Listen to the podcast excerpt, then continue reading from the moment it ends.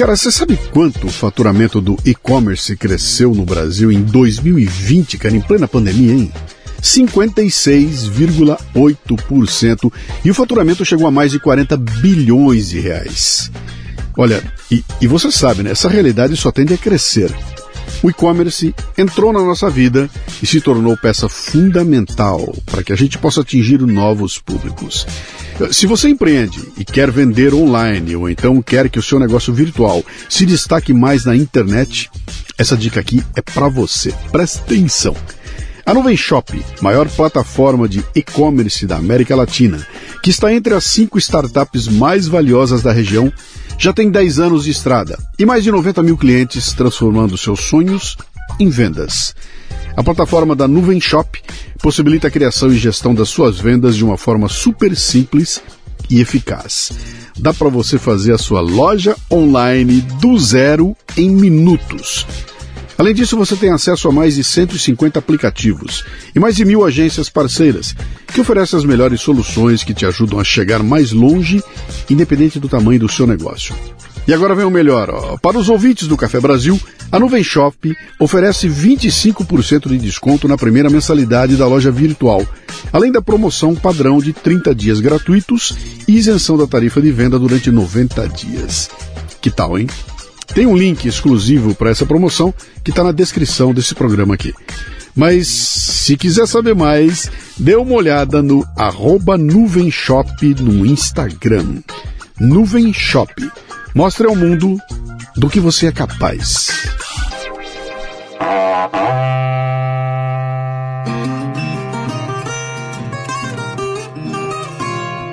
Sabe quem ajuda este programa a chegar até você? é a Terra Desenvolvimento Agropecuário, que é especializada em inteligência no agro. Utilizando diversas técnicas, pesquisas, tecnologia e uma equipe realizadora, a Terra levanta todos os números de sua fazenda em tempo real e auxilia você a traçar estratégias, fazer previsões e, principalmente, agir para tornar a fazenda eficiente e mais lucrativa. E para você que acredita no agro e está interessado em investir em um segmento lucrativo e promissor, a Terra oferece orientação e serviços para tornar esse empreendimento uma realidade. terradesenvolvimento.com.br Razão para produzir, emoção para transformar. A inteligência a serviço do agro. Thank you.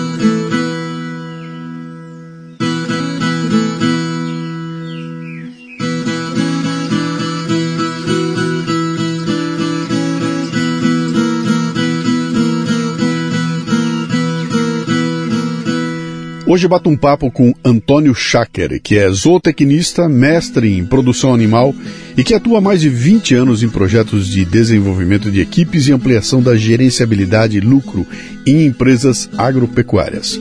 O Schacker é um profundo conhecedor do agronegócio e neste papo vamos tirar algumas dúvidas sobre gestão, empreendedorismo, educação e, é claro, particularidades do agro, cara. Não importa se você não é do agro, aqui tem lições de empreendedorismo que são fabulosas. Bom dia, boa tarde, boa noite. Você está no Café Brasil e eu sou o Luciano Pires. Posso entrar? Olha, já vai começar o programa. Não, não quero ser um bocodó.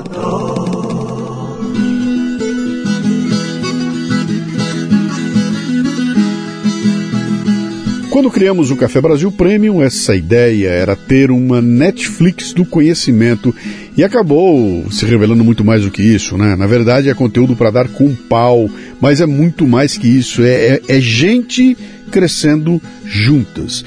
E a gente lançou um plano de assinatura novo chamado Academia Premium. Todo o conteúdo que você precisa, mais os nossos cursos online.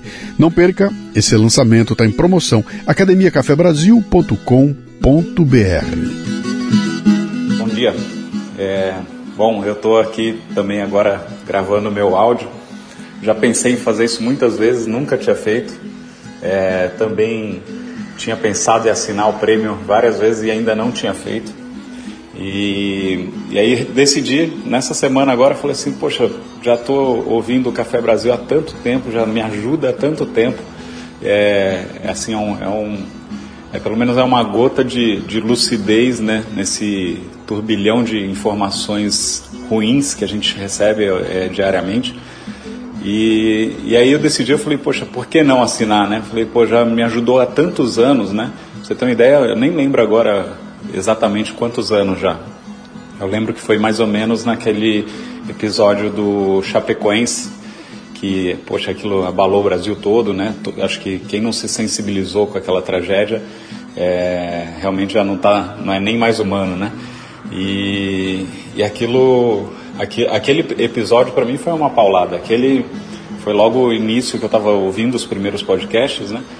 E, e eu acho que ali foi uma, uma grande lição né, de, de empatia e é, com todos, a, a, equipe, os familiares, enfim, com todo mundo que, que foi atingido mais diretamente por aquela tragédia, né? E aí de lá para cá, poxa, eu vim ouvindo vários episódios, né? Até resgatando alguns episódios mais antigos.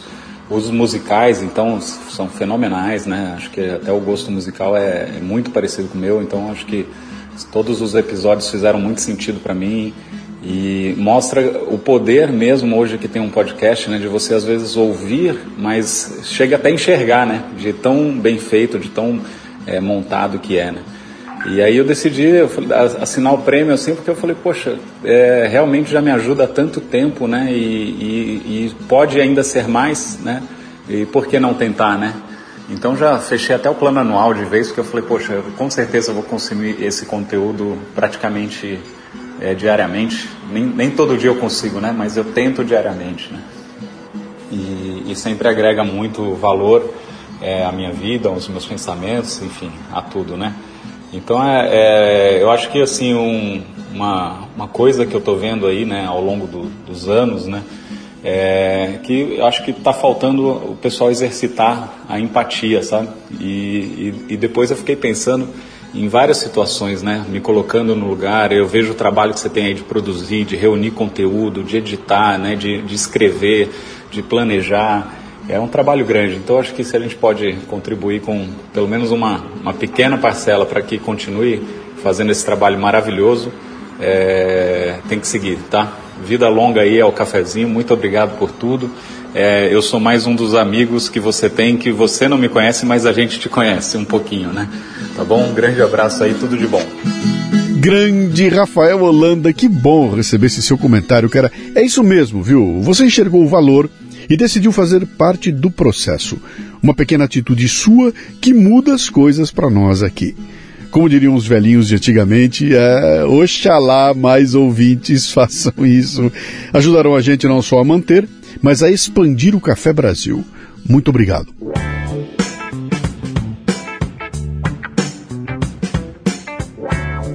Você já sabe que é perfeito patrocina o Café Brasil fazendo sorvetes, não é? O picolé Buben é sorvete perfeito de morango tipo queijo petit suisse, com deliciosa cobertura sabor banana. Tem zero gordura trans e é fonte de ferro, zinco e vitaminas A e D. E tem um personagem divertido, o Supercão Buben, que ganhou versão 3D e um site totalmente exclusivo com revistinha, jogos e muita diversão, não só para a criançada, mas para toda a família. Acesse perfeito.com.br. O Perfeito tem dois T's. No Instagram é arroba sorvetesperfeito. Tá lá, como é que fica? Hum, com sorvete, tudo é perfeito.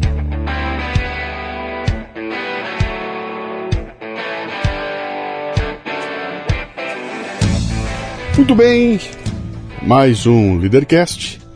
Como sempre, eu contando como é que como é que o convidado de hoje chegou até nós aqui. Eu já tinha ouvido falar dele assim por pessoas eh, de convívio, né, do segmento do agronegócio. Pô, tem um empreendedor, o cara pinta e borda, o cara agita.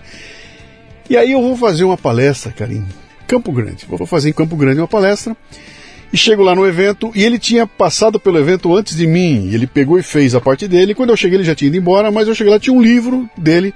Ó, oh, ele deixou para você. E eu pego o livro dele, um livro super bem produzido, cara, um negócio fantástico, colorido, com couchê e tudo mais, e lá dentro uma cartinha. Eu pego a carta dele e o cara, meu, pô, muito obrigado, eu sou seu fã, eu escuto seu programa. Eu falei, pô, não é possível que a gente tenha tanta conexão assim. Aí acabei entrando em contato, pedi o contato dele, falei, mandei um, um WhatsApp para ele. Pô, que legal, você tava lá. Vamos ter uma chance aí de gravar, vamos aí, nós ensaiamos gravação, né? Pois é. Só que entre a gente decidir gravar e, e chegar aqui e sentar para gravar, teve uma pandemia no meio do caminho, teve Covid, teve de tudo acontecendo, né? E a gente acabou postergando, então ele falou, eu vou fazer assim, eu vou esperar ficar bem frio em São Paulo. Quando tiver 6 graus em São Paulo, eu saio daqui e eu vou até aí, né? E chegamos hoje aqui então para fazer esse nosso bate-papo. Aquelas três perguntas iniciais, as quais você não pode errar, né? São seu nome, sua idade e o que é que você faz. Sou eu, Luciano. Meu nome é Antônio Shaker El Memari Neto. É o Memari? É o Memari. Tá. É o Memari Neto. E Shaker é nome, não é sobrenome. Tenho 46 anos e, e refleti, claro, sobre essa pergunta, né? Uhum. E, e, e eu acredito que eu sou um ativista a favor de uma gestão de altíssimo nível em fazenda. Ativista para gestão de fazenda, é isso. Pô, cara, esse, esse é o tipo do ativismo que, que, que interessa muito, né? Ah, vamos fazer a nossa sondagem aqui. Você nasceu onde? Nasci em Belém do Pará. Porra, Belém do Pará, cara. É, é, mas tem uma, tem uma história nisso, na verdade. É. O, o, o meu avô materno, da turma que veio da Espanha, ele é sempre super empreendedor. Ele passou uma temporada no Pará para poder explorar palmito na ilha do Marajó. E nessa jornada do Marajó, chamou meu pai que, e minha mãe, e eu nasci em Belém nessa, nessa fase. Mas eu fui criado em Sorocaba, aqui do lado de São Paulo. Mas seu pai e sua mãe vieram de onde? Vieram também? Eles são de Sorocaba. Meus pais são de Sorocaba. Ah, eles são de Sorocaba? É, essa, essa temporada em Belém foi durante essa, essa jornada de, de exploração de palmitos no Marajó. Esse, como é que é? El, como é que é? El Memari. Isso é Mouro? É sírio. Isso é sírio, cara. E aí tem uma outra história louca, porque o meu, o meu avô veio da Síria, veio de Damasco. Uhum. Só que ele veio e fala assim, a gente vem enganado para o Brasil. Eu falei, mas como assim enganado? Porque o meu bisavô, ele fazia sapato, fazia sapato especial e tal. E tinha um irmão que também A- fazia. aonde? Na- na Síria. na Síria, lá na Damasco, Síria, é. tá. E ele ensinou o irmão dele a fazer sapato, mas o sapato do irmão era um sapato estranho, feio e tal. E o tal do irmão veio para o Brasil e mandou uma foto aqui de São Paulo com a casa que ele morava. E meu bisavô falou assim: porra, se ele que é um péssimo fazedor de sapato tem essa casa, pô, eu vou pro Brasil. E aí quando ele, depois, sei lá, de meses, chegou aqui e foi visitar o irmão, só que na verdade o irmão morava no fundo da casa, não tinha nada daquilo e tal. E, mas estava aqui e eles. Então meu- minha família acabou crescendo aí. Era daqueles árabes da 25 de março, quando a 25 era árabe e não chinês. Então Pô, foi que- essa foi a jornada. Quer dizer, Né? P- Pará, é, Belém do Pará, Sorocaba. Sorocaba. Você mora hoje em Hoje eu moro em Maringá, no Maringá Paraná. É. e você fica andando Mas já pelos. morei em Ponta Porã, numa pelos- fazenda em Ponta Porã. Meu, cara, você tá. Rio Grande do tá Sul rodado, até, o- né? a- até a Roraima. Aprendi que não é a Roraima, porque a vida inteira a gente falou Roraima, mas é Roraima, Roraima. Roraima, lá é Roraima. né? Você, o que, que seu pai e sua mãe fazem, faziam? Então, o, o- o meu pai, ele faleceu, ele, ele era industriário, trabalhava em indústria de autopeça, Uhum. talvez uma jornada relativamente semelhante à sua, em Sorocaba? em Sorocaba, e a minha mãe era a servidora da Secretaria de Educação de Sorocaba. Então, ela falou desde professora até o mais alto grau que ela podia chegar Sim. dentro da carreira. Sua mãe no serviço público e seu pai CL CLT. Exatamente. Ah, mas tem uma, uma virada nessa história toda que o, o- o meu avô lá da ilha do Marajó também empreendeu no Paraguai, atrás de Palmito, né, dentro dessa, dessa carreira. E chegou determinado momento que ele chamou o genro, no caso meu pai, para trabalhar com ele. Então, início dos anos 90, meu pai, minha família toda saiu de Sorocaba e foram para o Paraguai aí gerenciar uma fazenda que era do meu avô dessa história toda. No Paraguai. No Paraguai. No Paraguai. Onde a família está lá até hoje e, e isso me aproximou muito do agronegócio e tal. E nesse mesmo ano foi quando eu fui para Maringá fazer vestibular. Uhum. Que eu fui, daí me formei em Maringá, ah, Sim. na Universidade de Maringá em zootecnia. Sim. Então não tem nenhum empreendedor na tua, na, na- na tua origem ali. A não ser É. seu avô. Seu É, avô meu avô era super né? empreendedor, mas eu, eu fico reparando, meus pais sempre foram intraempreendedores muito assim ativos assim. A minha Sim. mãe era de chegar na escola, mudar tudo, fazer festa, liderar. Então, ah, ah, então eu vejo assim que tem essa carga Já do tem um- intraempreendedorismo. Mas assim, o empreendedor mesmo, da forma aquele que O dono da firma. o dono, da, da, firma, meu não avô, né? é, meu avô paterno era o cara. Apesar que o avô materno também foi dono de lojinha de secos e molhados, Sim. né? Então teve essa coisa. Você tem irmãos? Tenho dois. Tem. Tenho dois. Tá. Como é, que é? O que, como, é que, como é que era o apelido do, do Shaker, molequinho? Pois é. Ah, ah, quando eu era eh, sempre neto, neto foi desde criança, mas durante a, a- escola era topo. Topo por conta do, do Topodígio. do topodígio.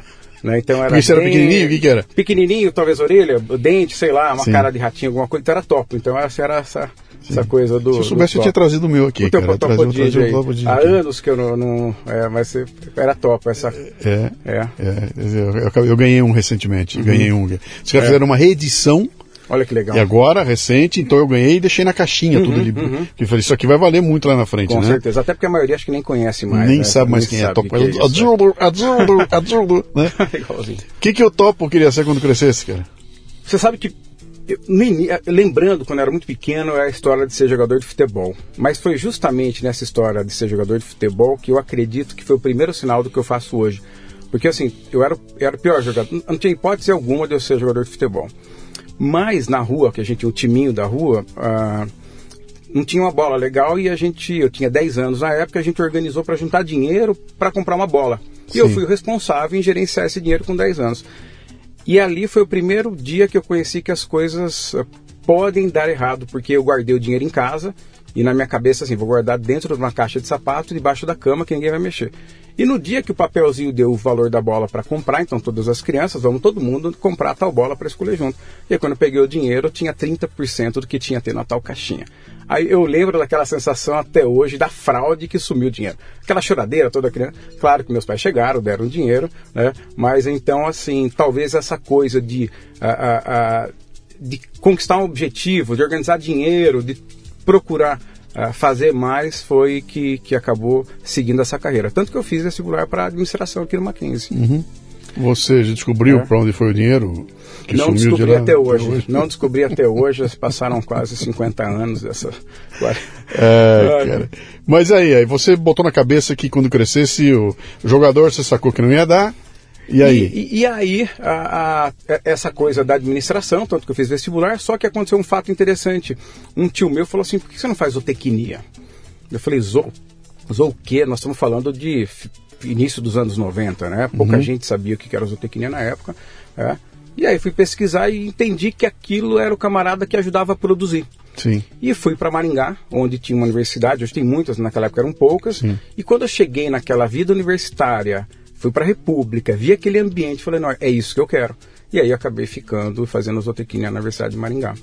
Eu sei muito bem o que é zootecnia, que meu irmão se formou em zootecnia, Uhum. né? Fez também e, e- e é um negócio interessante, É. porque lida desde nutrição de animais, né? E tem uma parte lá que vai para animal silvestre, tem toda uma. Meu irmão foi, sei lá, 30 e tantos anos, diretor zoológico de Bauru. Que Ele acabou- pela zootecnia, a zootecnia o levou para ser diretor de zoológico. Olha então trabalhou com, com animais E hoje ele é silvestres. gestor. E, e é interessante que a carreira do zootecnista é essa. Ele é o profissional da produção animal. Então, ah, toda a produção de, de proteína, ou, tudo que for de origem animal, é uma espécie de engenheiro de produção animal. Sim. Tanto que eu gostaria que fosse engenharia animal, só que hoje a gente percebe que talvez vá além disso. Então, é o profissional que ah, faz gestão de processo, que produz comida, que cuida de solo, cuida de ambiência, cuida de animal. É o camarada que faz produzir Uhum. É, o, pessoal, processo animal. O pessoal confunde muito com o veterinário, né? Fala, pô, tá, tá muito perto, né? É, É. um e outro. Ó, o veterinário cuida da saúde do, do, do animal, né? Exatamente. E você cuida de Da todo do produção, ambiente, do da sistema, produção. da gestão. Tanto que hoje, quando você vai observar, por exemplo, líderes, diretores, empreendedores, é muito comum ver zootecnistas hoje, claro, muito diferente do que era nos anos 80 e 90, assim, Uhum. Sim. quando seu irmão e eu, nós estudamos. Hoje, o zootecnista é o camarada que realmente ah, gere processos de produção, indústrias, Sim. até tem diretor de marketing, de presidente de empresa zootecnista. Sim, legal. É, que, tremendo, legal. tremendo, tremendo.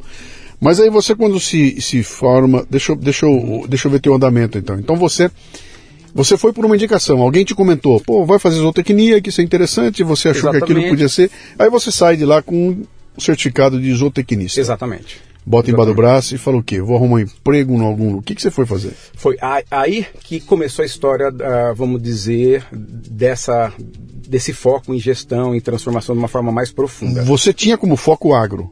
Você falou, eu agro. vou pro agro, é, É, isso? Eu na verdade, agro. eu, eu, eu fui através dessa, dessa indicação de um tio que chama Júlio, fui lá, fiz a faculdade e adorei. Então me envolvi com a pesquisa, com centro acadêmico, com associação, não sei de quê, e entendendo o poder da, da zootecnia. No final do curso eu fiz um estágio e ao final do estágio eu fui convidado a trabalhar na tal fazenda.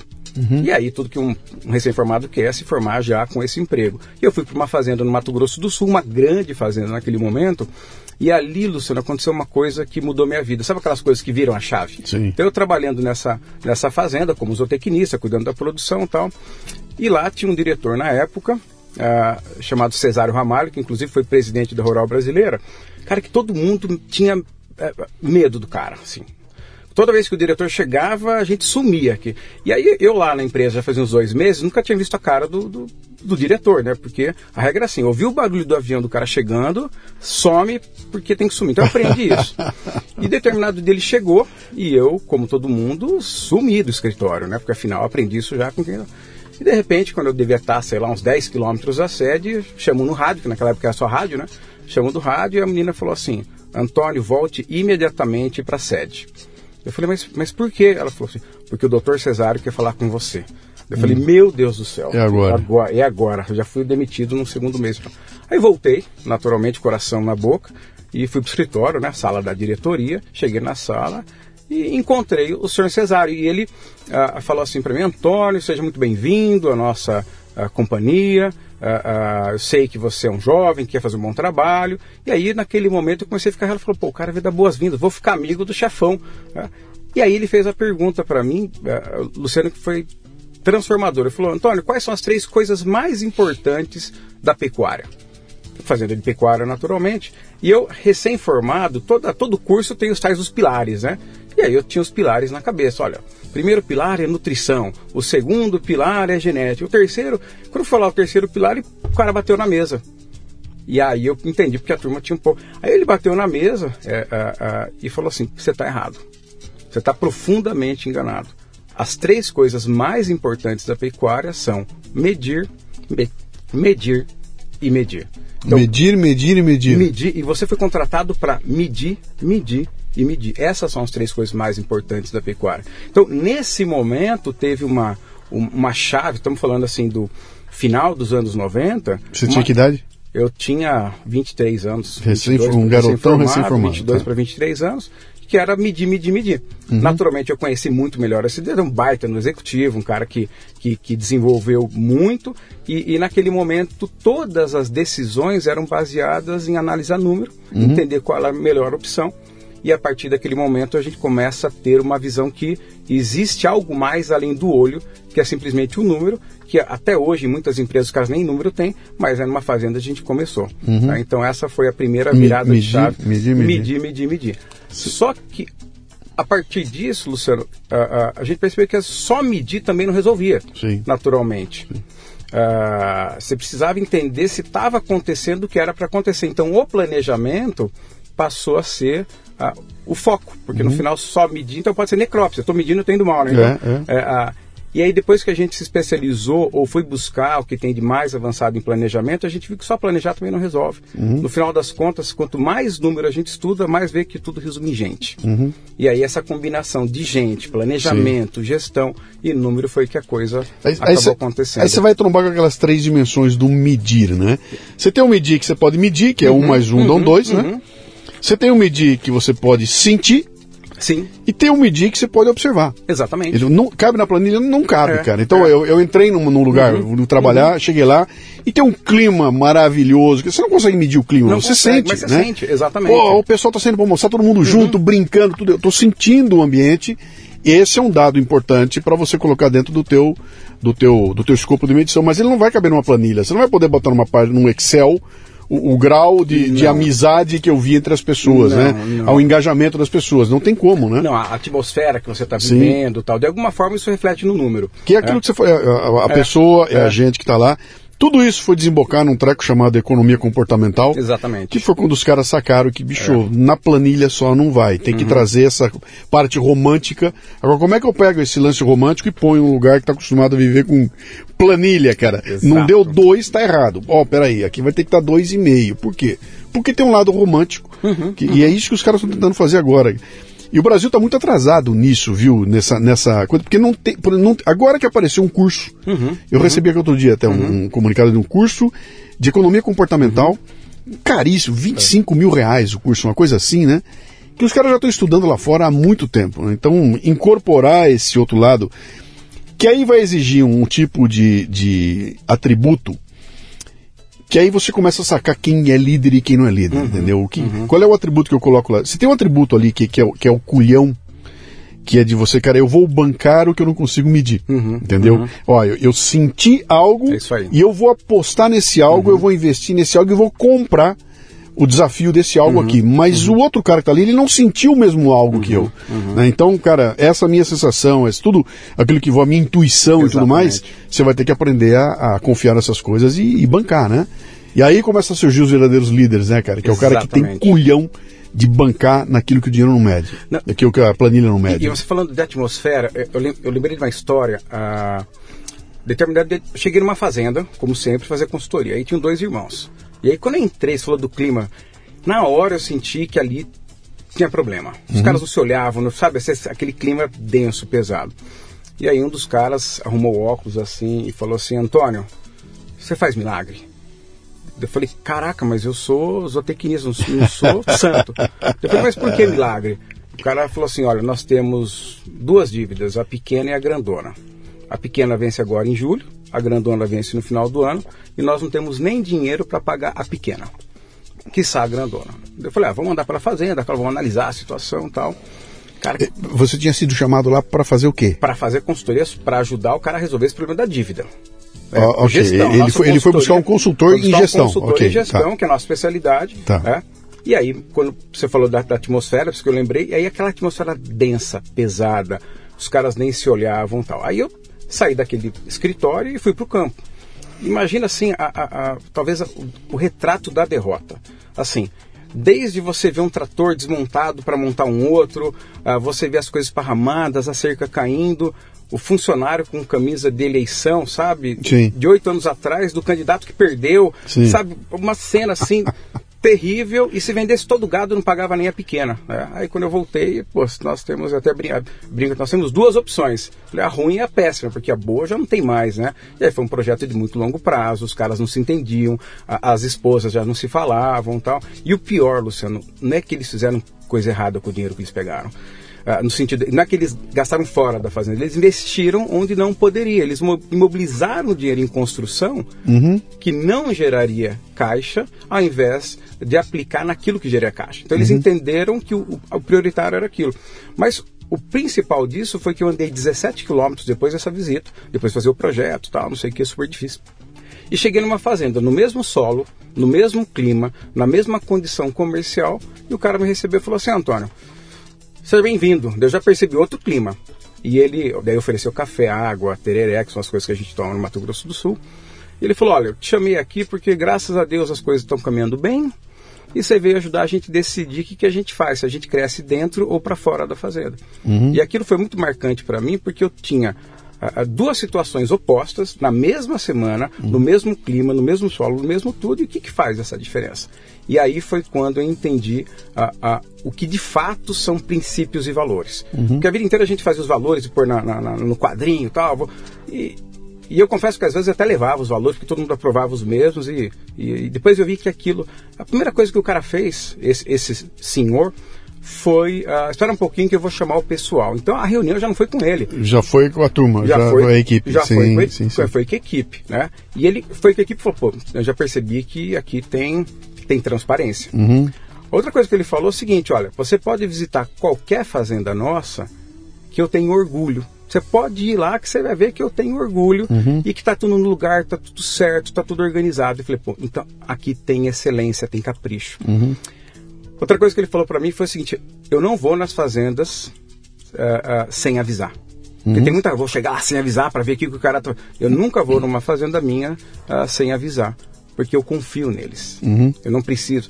E aí eu fui vendo uma sequência ah, de prática de valores positivos. E ele falou assim: a gente fez na época. eh, ah, a gente fez a programação, a programação dos próximos quatro anos, porque a gente precisa crescer para poder acomodar meus meninos que se a gente não crescer não tem onde acomodar. E aí você vê que essa liderança baseada em valores e princípios que são positivos faz completamente a diferença. Então, naquele momento eu percebi que não era mais o clima, o solo, a, a- a ração, a raça do boi, é a liderança. A liderança define sempre o êxito do negócio. Eu acho que você que está ouvindo a gente aqui já sacou, né, que o que o Chaka está falando aqui, ele não está falando de agronegócio. se, eu- se você for um, um pastor que que está gerenciando uma um, um templo, se você é, é- é- é dono no, carri- no carrinho de cachorro quente, esses princípios se aplicam para qualquer coisa da vida da gente, né? Que é a coisa da gestão e da eh, e, e de liderança, né? Que não importa onde você vai estar. Outro dia eu tive uma reunião com o pessoal falando sobre essa coisa do agro, né? Porque eu fui muito demandado pelo pessoal do agro. Eu fui fazer palestra para tudo quanto é canto. E meu tema não é tema de agro, cara. Eu não falo de agro, eu falo de outras coisas. Eu falo de inovação e tudo mais. E aí, conversando com ele, eu falei, cara, tem uma coisa interessante que é o seguinte. O próprio pessoal do agro faz muito isso. Eles tratam o peão da fazenda como se fosse diferente de um peão de obra na cidade de São Paulo. Mas, cara, tudo é peão, entendeu? Eles são peões. Tem coisas que se aplicam para os dois exatamente igual. Só um vai estar mexendo com o cavalo, o outro vai estar construindo uma- um, um prédio, né? Mas a- o ser humano, a pessoa, ele tem o mesmo tipo de carência, ele precisa do mesmo tipo de orientação, ele vai querer, ele tem a- a- os medos, ele tem, então, cara, funciona igual. Então esse princípio que você colocou aí, cara, botar numa padaria, ele vai funcionar exatamente igual, né? É, é, o que eu vejo que existe uma diferença é, im- importante, talvez, nesse processo, Luciano, que dentro da fazenda as pessoas moram lá. Então Sim. é uma microsociedade. Sim, sim. E se essa microsociedade está equilibrada, ok, porque o cara na cidade, se ele tá pé da vida com o Luciano, terminou, ele vai ele pega a circular e vai para casa Uhum. e não vou ver o Luciano mais. Já na fazenda o cara é vizinho. Era pior ainda, né? É. Não, não é pior ainda, porque eu É. não consigo. Eu, eu durmo com. Eu durmo do lado do meu, É. meu desafeto, né, cara? Exatamente. Então, ah, conseguir manter esse ecossistema organizado é o que vai fazer a diferença. Eu tive uma passagem há muitos anos que eu cheguei na fazenda e o cara ah, falou assim. Na hora que eu cheguei na fazenda, baixei o vidro do carro, o cara falou: Quem vai pagar minha televisão? Eu falei, é, bom dia, mas des- desculpa, o que, que o senhor está falando? A dona fulana tacou uma pilha e quebrou a minha televisão. Eu, eu, falou, o que, que foi? Falou, é, e eu tenho 12 parcelas para pagar. Aí eu acabei de chegar na tal sede, fui conversar com a dona. Falou, dona fulana, a senhora tá com uma pilha? Uma pilha? Mas por que, que uma pilha na televisão da, da outra mulher? Né? Daí ela falou assim, ela mereceu. A pilha foi a primeira coisa que eu encontrei na minha frente. Eu falei, mas o que, que aconteceu? Daí ela falou assim, ela matou meu frango.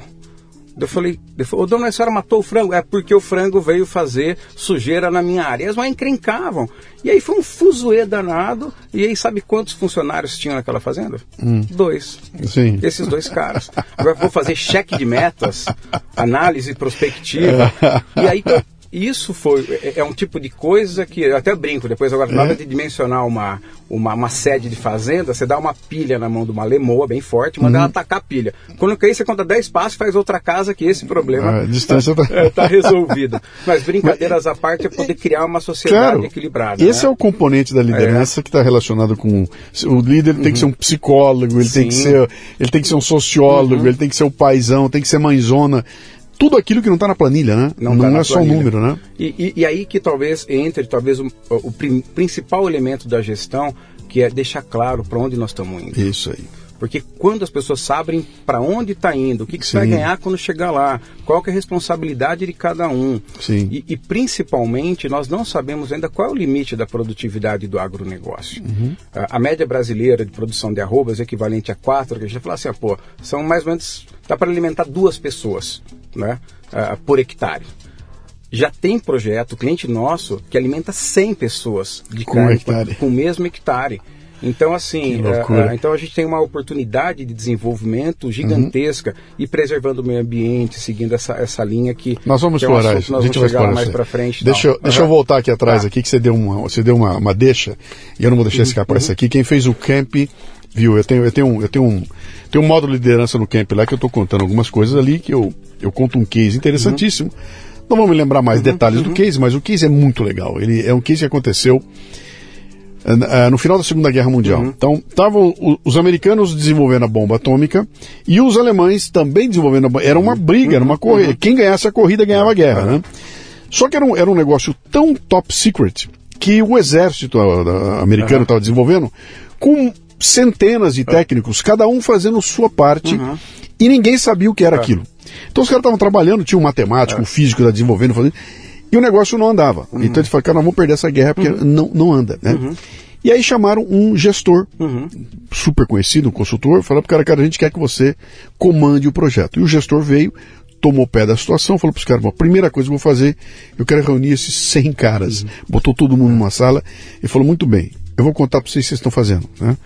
Vocês estão criando uma bomba atômica e se vocês não criarem a tempo, os alemães vão criar, vamos perder a guerra. E naquele momento, aquele grupo gigantesco de caras de alta linha perceberam a importância do trabalho. Até então, eles estavam fazendo cálculos para algo indefinido. Quando ficou claro que aquele cálculo era para a bomba que ia vencer a guerra, cara, num instantinho os caras terminaram o projeto, todo mundo em harmonia, porque eles descobriram qual era a importância deles, para onde é que ia, o que acontece se eu não fizer. Né? Quando você não tem essas coisas claras, você vai ter o pessoal, ah, vou fazer bem feito o meu trabalhinho aqui. E, Não, e esse é um baita exemplo de propósito. E o cara Sim. falou assim, nosso propósito é esse. E, e- e é isso. A, a liderança ela vai colocar qual é o propósito, cara. Nós estamos aqui para fazer um trabalho. Nós estamos aqui para ter orgulho do que a gente faz. Nós Uhum. estamos aqui para justamente chegar no mais alto nível. Então, quando o propósito vem estruturado dessa forma, como o teu exemplo, é o propósito. E quando você, a pessoa descobre onde eu no, eu, tô vendo o sistema, tá aqui, ó. Onde eu fico nesse sistema? Eu tô aqui. Qual é a minha importância disso aqui? O que, que vem antes de mim? O que, que vem Exatamente. depois? Se eu não fizer, o que acontece, né? Por que, que a bola chegou quadrada para mim? Quando eu descubro o porquê das coisas, aí eu paro de, ah, sacana, o cara tá me sacaneando. Falo, Não, pera um Exatamente. pouquinho, bicho. Olha, olha de onde vem, É olha como vem, olha para onde vai. Então, isso é muito mais do que ele ter um metro quadrado. Uhum, cara. Então, tomar pé da situação e conhecer isso tudo aí muda E inspirar um Muda- propósito. muda- muda completamente, né? Dar esse significado. Vamos ao agronegócio, meu caro. Tá. Muito bem. Vamos falar do agronegócio, né? Aham. Ah, o Brasil é uma coisa interessante porque Uhum. ele, ele tem uma relação de amor e ódio com o agronegócio Uhum. num determinado segmento da sociedade, né? Eu, eu tenho certeza, se eu baixar e vier falar com o povo, o povo Uhum. ama o agronegócio. Se eu for fazer uma, um- uma enquete, É. o povo ama o agronegócio. Quando você vai para formadores de opinião, para mídia, Uhum. etc e tal, aí começa aquela conversa toda. É, o agronegócio traz dinheiro, mas não gera emprego. O agronegócio é, acaba com, a- com o meio ambiente. O agronegócio destrói isso e aquilo lá. Bom, ah, o o melhor remédio para isso que eu encontrei é ir lá. para mim mudou completamente. O dia que eu fui e mergulhei profundamente dentro do agronegócio, mudou completamente os conceitos. Eu já tinha uma pulga atrás da orelha, né? E a hora que eu vi as coisas acontecendo, eu conversei com as pessoas dia a dia, dei a mão, peguei aquela mão cheia de calo, conversei, o cara me contou como é que era a vida dele.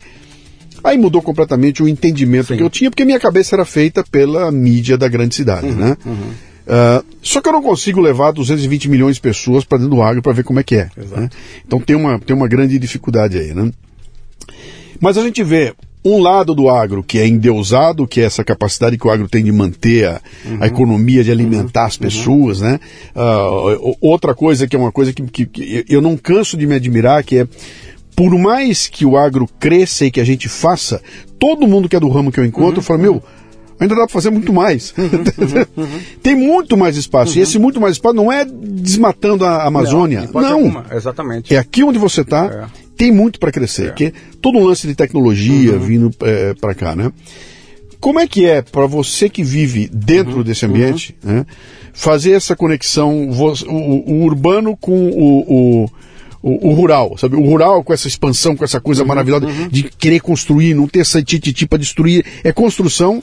Quando você chega no urbano, se trombar com essa, com essa, sabe, eu- esse mal entendimento, essa, é- é- essa uma militância que, que incomoda.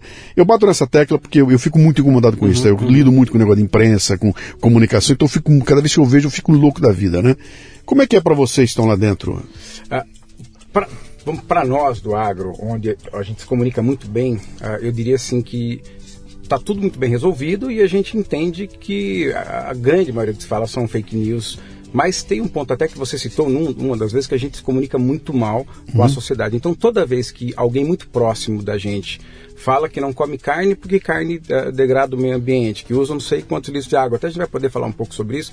A gente fica chateado, motivado em poder de alguma forma se comunicar de uma forma correta para poder apresentar quais são os principais números e o, o que é falado é, assim é absolutamente assim é, é absurdo o, o, o, que é divulgado, é sem fundamento nenhum, e alguns números a gente pode, pode falar aqui, então realmente isso deixa a gente a, a, muito chateado, mas talvez, Luciano, numa situação com mais vontade ainda de produzir, mais vontade ainda de preservar, mais vontade de fazer o nosso trabalho, porém ainda infelizmente com uma dificuldade muito grande de comunicação uhum. uh, com, essa, com essa grande massa. Se a gente pensa, por exemplo, aqui, que ah, o Brasil degrada o meio ambiente e tal, está acabando com a Amazônia mais de 60% da área do nosso país, e eu estou falando para dar uma dimensão, se a gente olhar para o mapa da Europa e olhar assim na divisa da Rússia, passando por todos os países, chegando até Portugal, o Brasil tem isso de mata. Então, uhum. você pode somar a, a, a, Portugal, Espanha, Reino Unido, França, França Espanha, Alemanha. Chegando, a Alemanha até chegar lá, que é o tamanho da, da mata do Brasil. Então, como alguém que tem uma mata desse tamanho, que representa mais de 60% da área, falar que não cuida desse elemento? Uhum. E aí aparece o camarada, não, porque desmatou tantos campos de futebol. Olha a dimensão, o campo de futebol com sei lá, 40 países da Europa. Uhum. Ah, meia cidade, olha o tamanho disso. E quem desmata, inclusive, é um pipinaço, porque não é o produtor. Porque assim, o produtor, se ele tiver um, um, um problema legal de desmatamento prosinário, ele não vende, ele não pode vender o produto dele. Então, se ele tem um problema de documento, ele não vende. Então, quem que desmata? É poceiro, é grilheiro, o cara chega lá, não tem uhum. documento, é bandido. E aí o dono dessa fazenda que entrou, o grilheiro, ele dá a entrada, fala, vamos fazer a reintegração. Não sai a reintegração, sabe Deus por quê. Ele não pode vender o gado dele, porque está na, na, naquela matrícula, hum. uh, e ainda ele é multado, autuado e preso. Sim. Então tem algo completamente insano eu, eu peguei processo. um caso desse, cara, é. lá, lá, em, lá, lá, lá, no Mato Grosso, de um, é. de um fazendeiro que estava lutando lá com uma, uhum. uma multa de 4 milhões, 5 milhões, uhum, uhum. porque invadiram a, a, uhum. fazenda dele e os caras desmataram, o satélite pegou e foi lá e multou o dono da fazenda e falou, cara, mas é, eu, eu fui invadido, isso foi roubado da minha fazenda. Exatamente. eu, eu, tomei um prejuízo que entraram aqui, roubaram, levaram embora e ainda vou ter que pagar a multa, né? E é isso que acontece, exatamente isso que acontece na maioria esmagadora dos casos. Então, isso é um, é um problema, uh, primeiro, jurídico, talvez assim, e fundiário. Você ouviu a minha série de podcasts do agronegócio vi, que eu fiz? Vi, vi. Que eu faço todo uma quando eu chego no último último fala o seguinte: bom, o problema do agro uhum. não é do uhum. Ministério da Agricultura, é. não é do Ministério do Meio Ambiente, é do Ministério da Justiça. Exatamente. Porra! E quando você chega no fim da você fala, uhum. peraí, quem fez isso aqui foi um cara que fez alguma coisa ilegal. Sim. Não é que ele está usando o veneno aprovado da forma aprovada e matando os bichos. É porque ele usou de forma errada. Ele, uhum. ele pulverizou o lugar que não podia e matou uhum. a abelha. Uhum. uhum. Qual é o erro aqui? Não foi ele ter o, o, o, veneno que matou a abelha, foi alguém botar do jeito errado. Ele usou da forma que não podia. Exatamente. Ele fez a aplicação sem usar o equipamento necessário. Ele, ele, ele comprou um negócio que não podia, era, era uhum. Uhum. contrabandeado. né? É. Então sempre tem um erro que é um erro da ilegalidade. Da ilegal... Quando... e, e, e, de uma minoria assim que não tem representatividade, mas que a mídia naturalmente vai em cima daquele negócio. Quer dizer, você tem a, a, a uma mata gigantesca e aí dois campos de futebol viram aquele, aquele fuzuê dessa minoria barulhenta. Uhum. Mas isso é culpa nossa de de alguma forma não poder se comunicar. Outro ponto importante também é o lance que, poxa, que a pecuária ela está acabando com, com o planeta por conta da emissão de gás de efeito estufa. Uh, uh, e é uma análise super equivocada, porque no, no, final das contas, é evidente que o gás, até, até o pessoal falou do pum da vaca, não existe pum de vaca, a vaca é, é arroto, né? ela regurgita, uhum. né? e realmente ela emite. Aí você tem vários estudos mostrando que não são os 18% de emissão, na verdade são 4 e da pecuária são 2. Mas quando você analisa o ambiente todo que o animal está inserido, que ele come um capim, naturalmente esse capim cresce, quando ele cresce, ele capta carbono da atmosfera, para cada palmo que o capim cresce para cima, ele cresce para baixo em raiz. Então, é um aspirador de carbono. Então, o animal, quando você faz uma, um balanço da emissão de gás de efeito de estufa, é absolutamente favorável ao planeta. A não ser uhum. naquelas situações que você tem um camarada que tá lá degradado, aquele pasto rapado, aquela, vaca, aquela vaquinha, e esse cara naturalmente, economicamente, até já está destruído. Então hum. tem também esse tipo de, de, de equívoco. Puto, lance da água, Luciano. Os caras falam que está de 15 mil litros de água por um, por um quilo de carne. Sim, para onde foi essa água? Cara, sabe como é feita a conta? A água da chuva. O cara falou assim, não, cara, faz sentido, assim, é quanto choveu E, assim, então se não tivesse o boi não choveria, é isso? Então, assim, então eles fazem a conta com a água da chuva e na verdade... Não, ela vai- e, mesmo essa coisa da água, cara, o- o- a plantação de chuchu consumiu X de água. Cara, pro- essa água desapareceu do planeta? Essa água veio e foi é, embora do planeta? vo- voltar para a quarta série para lembrar do ciclo da chuva. né? Então, cara, então. Então tem isso, e tem que comunicar. mas deixa eu te comunicar falar uma melhor. coisa aqui, É. ó. Tudo que você está colocando aqui, eu sou capaz de botar um, um ativista ambientalista sentado aí, e ele vai fazer o mesmo, Mesmo discurso, discurso. Com o sinal contrário. trocado. Ele vai dizer que tem o projeto Sim. tal, tem a, a pesquisa tal, o- e vai começar aquele, aquela briga que é, é onde todas as discussões complexas estão levando a gente. Sim. Eu não consigo discutir aquecimento global mais, eu não consigo discutir eh, desarmamento, eu não consigo discutir ah, aborto, eu não consigo discutir maioridade penal, eh, eh, eh, eh, cloroquina, hidróxido, eu não consigo discutir mais nada, É. porque chega num momento em que tem dois especialistas, um fala A, o outro fala B, e cada um brandindo na frente do outro a sua a sua a sua estatística ou a sua. E aí você escolhe ideologicamente em quem você quer acreditar. Vou acreditar na estatística dele, não na dele aqui, né? Esse é um problema muito complexo porque essas informações não chegam na ponta, vão parar numa discussão acadêmica ali. Sim. Não vão chegar na- na- no cara que está lá comprando a carne ali, né? O que chega nele é uma narrativa. Chega uma narrativa, né? E o que eu tenho batido bastante nas reuniões que eu faço com o pessoal todo, eu falo, cara, vocês têm que entrar no- na briga da narrativa, cara. Vocês precisam fazer. E outro dia eu fiz uma live junto com o Tejon, com esse Tejon, Sim, muito. E o Tejão falou uma coisa lá que, que é verdade. Ele falou, cara, mas quem tem que estar preocupado com essa coisa da narrativa não é o sujeito que está plantando o abacaxi, que está criando o boi. Isso não é problema dele.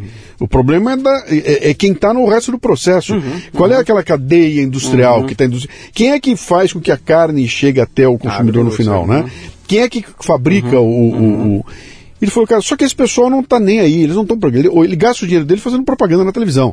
Ele não gasta o dinheiro dele para criar ou não é que não quero dizer criar narrativa, mas para contar como é que as coisas funcionam. sim. Então, é uma bola que tá caindo, todo jogador tá olhando cair, ela vai pingar no meio porque todo mundo acha que o outro que vai, né? E não há uma uma uma fusão. E outro dia eu botei no ar um Café Brasil, onde eu tinha comentado esse assunto num programa que eu- o Agro é Pop, eu falava do programa, né? E entrou logo em seguida, veio um cara e botou um comentário. Falou, cara, Luciano, eu trabalhei durante muito tempo numa agência de comunicação, não sei se você ouviu isso aí. Ah, e a gente desenvolveu uma vez um projeto que era exatamente isso, cara. A gente montou um projeto que era para falar, cara, nós não conseguimos um tostão de suporte de ninguém. A gente não conseguia botar uma página de anúncio. Não havia interesse dos jogadores em ajudar essa coisa a andar. Então parece que não há preocupação toda essa preocupação pela tecnologia existe, mas quando você fala na preocupação de, cara, vamos cuidar dessa imagem, não está na mão de ninguém. Ela parece que está abandonada aí, né? E eu falo isso há, cara, 6, 7, 8, 10 anos, né? E não vi nenhum movimento acontecer. né? Eu tenho visto um monte de gente trabalhando de forma independente. Sim, então eu, eu, eu vi vários influencers surgindo, botando contas, contando, cada Sim, um independente, mas não tem um grupo.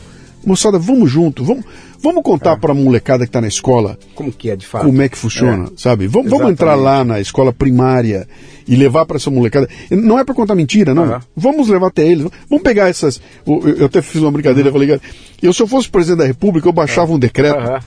Aliás, hoje não vale mais nada. O presidente da República não manda porra nenhuma. Mas vamos, eu baixava um decreto para dizer o seguinte aqui: você só consegue ter o seu diploma de formatura na universidade ou técnico que você fizer se tiver duas semanas dentro do agronegócio. Super legal. Você vai se formar em medicina? Você vai passar comigo duas semanas no interior do Uhum. Piauí, no interior do Pará, no interior do Paraná. Vai conhecer o agro, volta para casa e pega o teu, o teu o seu certificado, né? É, mas eu não vejo essas coisas Uhum. acontecendo de forma coordenada, né? Você viaja por todos esses Uhum. buracos aí, vê toda. Como é que você.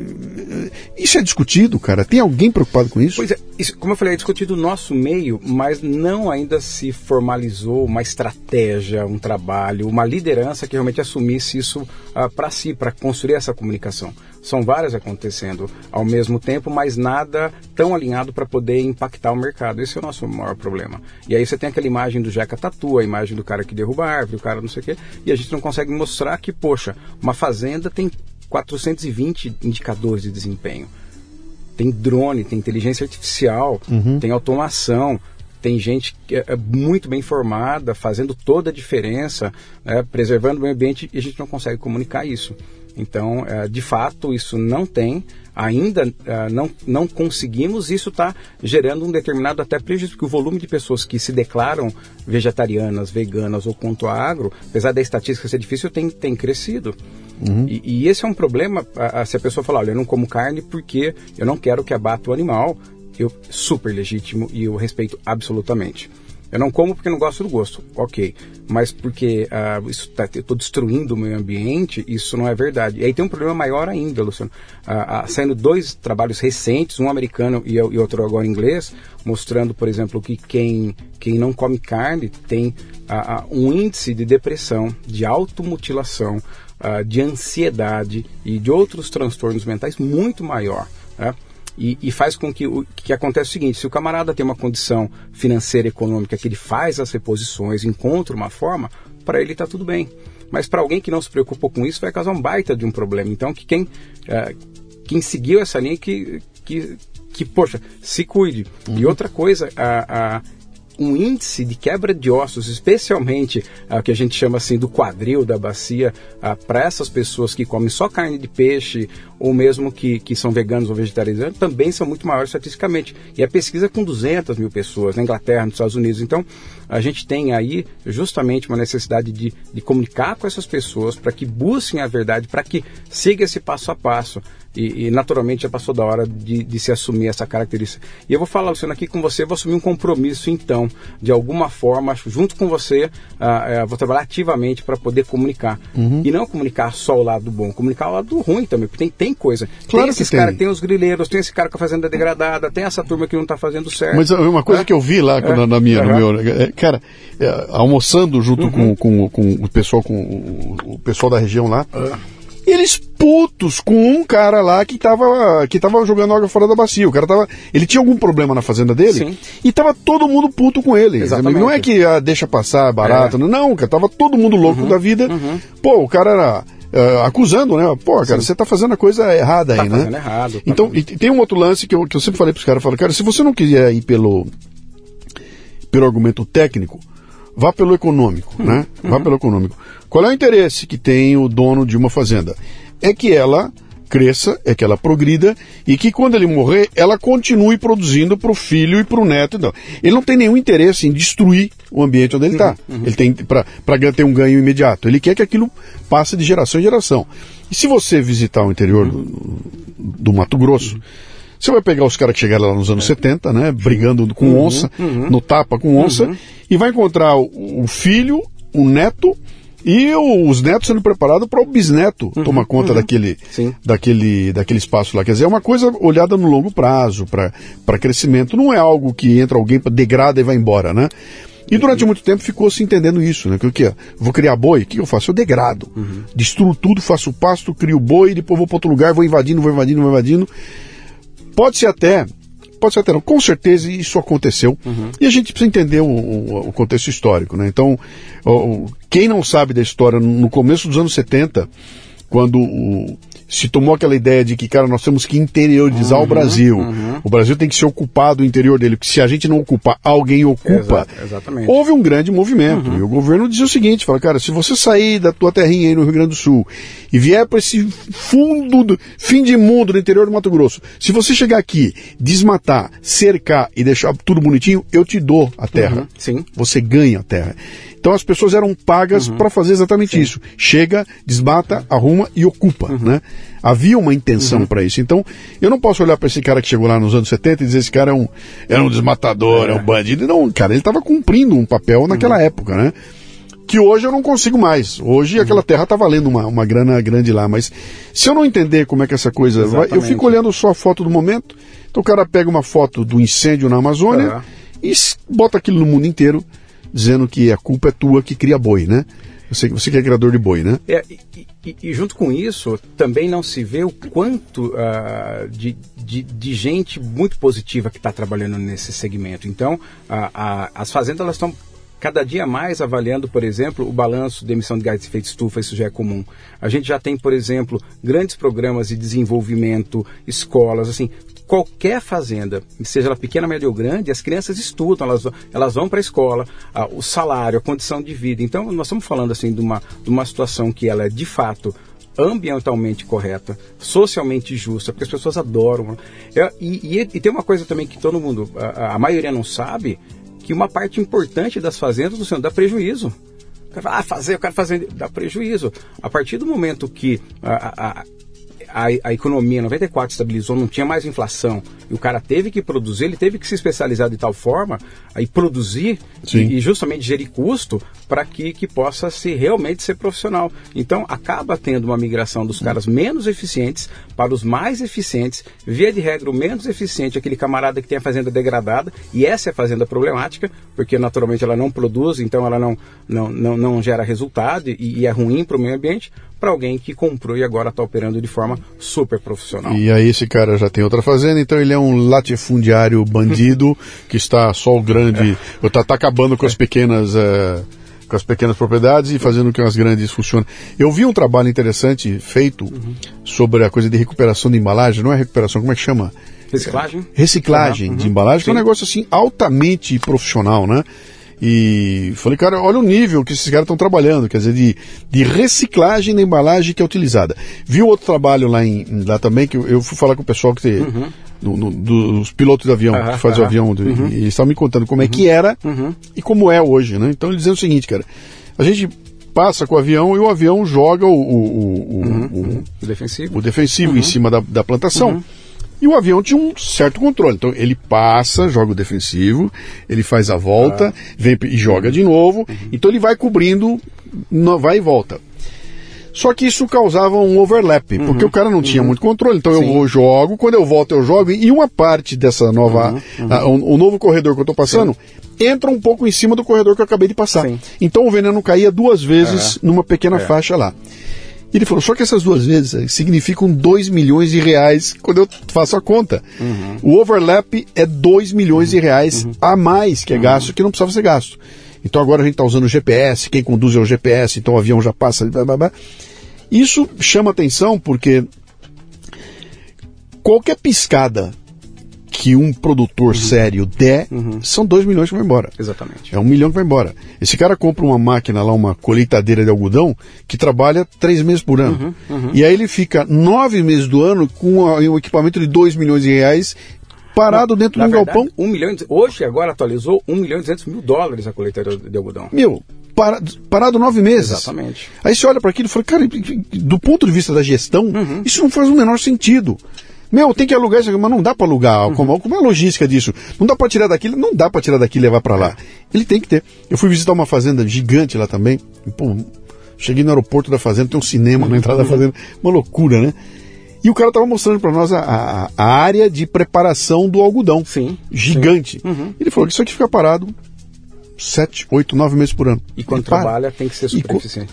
24 é. horas por dia, a milhão, uhum. e aí para Aí você pega um cara de gestão, uhum, de indústria, uhum. né? O cara dá um, explode a cabeça. Uhum. Como é que é? Um ativo desse, parado nove meses, isso não existe, cara, né? E, no entanto... É, é a é, janela de clima. É, é, Afinal, você tem o, quando planta e quando colhe, né? Sim. E, Luciano, essa coisa é tão detalhista.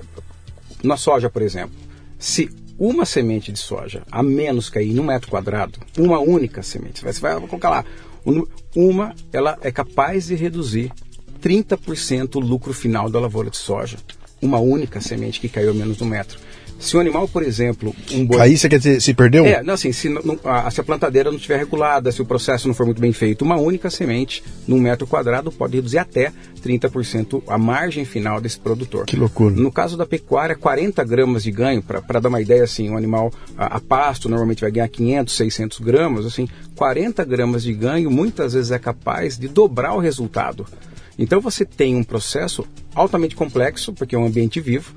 Cada ano é diferente, porque chove mais, porque chove menos. Sim. Você precisa ter uma, um, um, planejamento de longo prazo, e a gente até coloca no agro, os próximos 12 meses são passados, porque os processos, especialmente na pecuária, são plurianuais. Então, exige uma capa um conhecimento, uma capacidade de gestão. Do, quando você fala do plurianual, no, plurianual uhum. quer dizer, eu, eu, o resultado de hoje foi o que eu plantei três, quatro anos atrás. Atrás. Dizer, se eu não tomei a providência lá, eu não tenho mais como buscar o, o, buscar o prejuízo. Exatamente. Então, por exemplo, do dia que aquela, aquela matriz, aquela vaca foi, foi inseminada, por exemplo, ela tem nove meses para nascer, depois tem sete para desmamar, aí tem mais dois anos para você, aproximadamente, pode ser mais, pode ser menos, ah, a gente espera que seja menos, ah, para que esse animal seja abatido, então no final, quando você vê, passaram aí três anos e tanto. E se eu errei lá atrás, eu vou colher esse prejuízo. Então, é, é um processo ah, que exige uma capacidade de gestão, de liderança, de acompanhamento de resultado, que é onde exatamente foi nossa especialidade. É, é transformar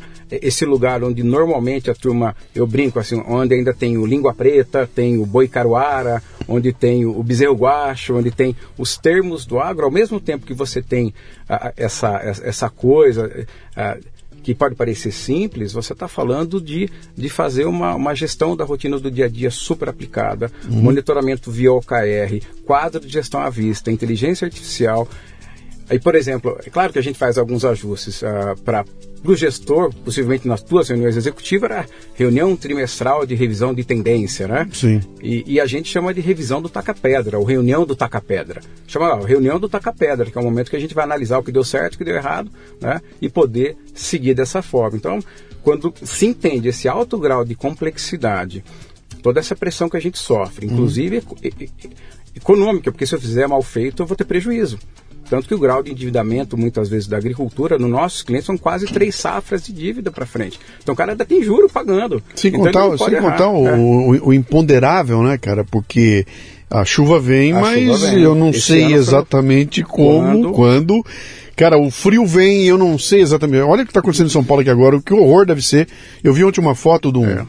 de um, de um vinhedo uhum. no Rio Grande do Sul todo cheio de fogueirinhas, cara. Todo com, com fogueirinha, assim, a cada um metro e meio uma. Para poder. Para poder a temperatura manter ali para não perder pra, a. a, pra, geada. A geada. Você imagina, a, a, esse ano para o agricultor atrasou para plantar o soja, ele plantou um pouco mais tarde, ele não conseguiu plantar o milho na janela ideal que a gente fala, plantou um pouco mais tarde teve a seca e depois veio a geada. Então o camarada estava naquela expectativa, poxa, vou bater o recorde.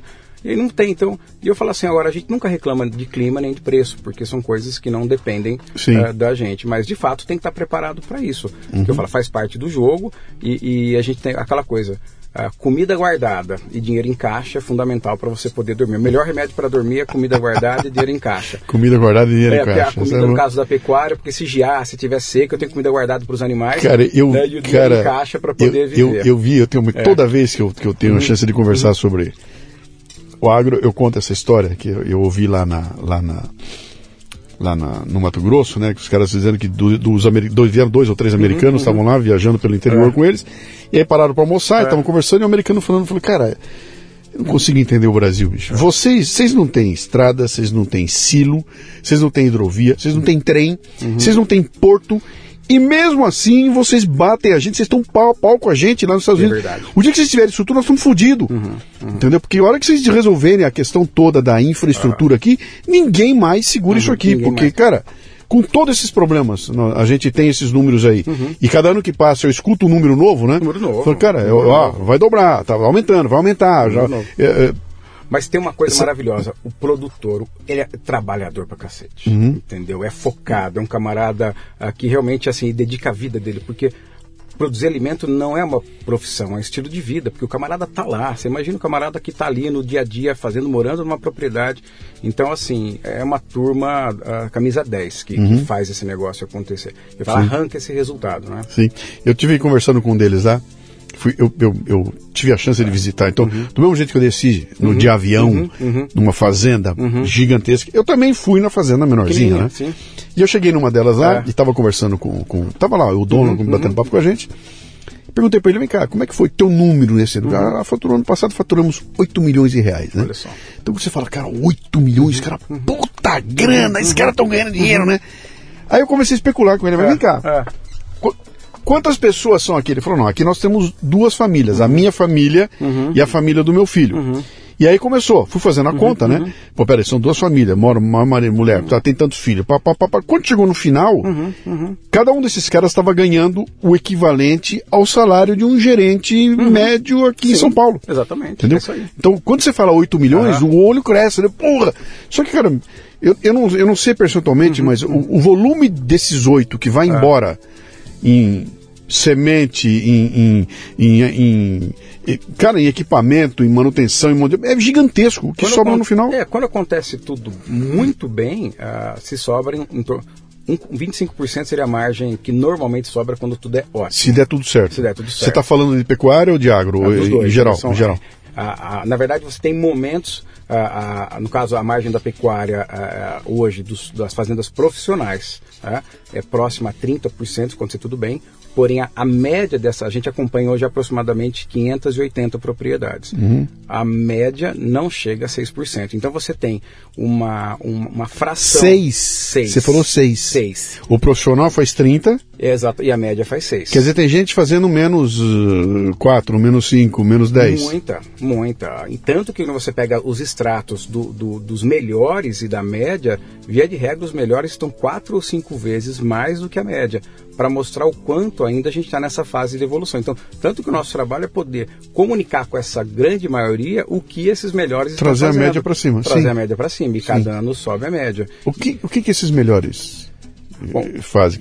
Porque imagina o seguinte, que Uhum. isso é meio, deve ser meio que um ciclo, né?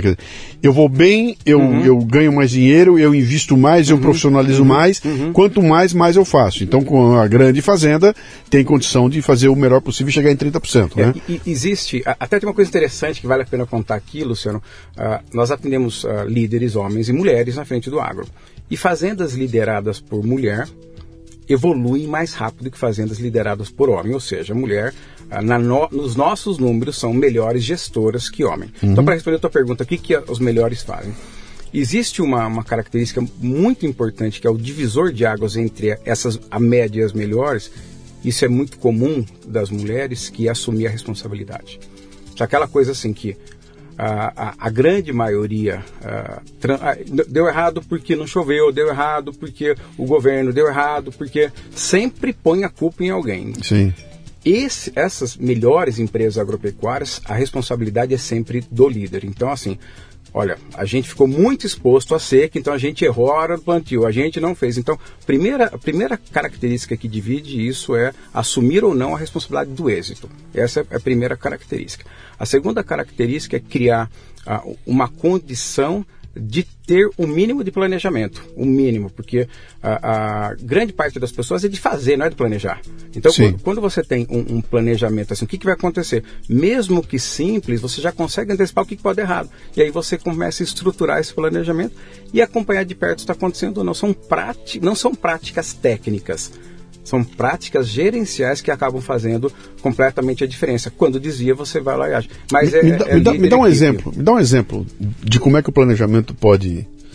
Em, em linguagem que eu consiga entender aqui. Tá, muito bem. Vamos lá. Vamos imaginar uma fazenda de pecuária aqui, onde você tem um planejamento em determinada data a- abater ah, 20 bois. Então, assim, em outubro a programação é bater 20 bois e, e um boi tem ah, mais ou menos 550 quilos de peso vivo. Vamos Tá, imaginar assim. Esse número que você está me dando 20, você chutou ou isso é um número real? Não, o multiplicador, via de regra, assim, dos menores é 18, mas eu só arredondei para cima. Tá, mas, assim, então, é, é- é- abater 20 bois no determinado n- mês. É, é um número Não, na verdade, real? a fazenda precisa, vamos imaginar de pecuária para dar um número de giro de estoque. Mas o camarada Sim. ele é dono de uma fábrica, uma indústria, de uma loja de caneca.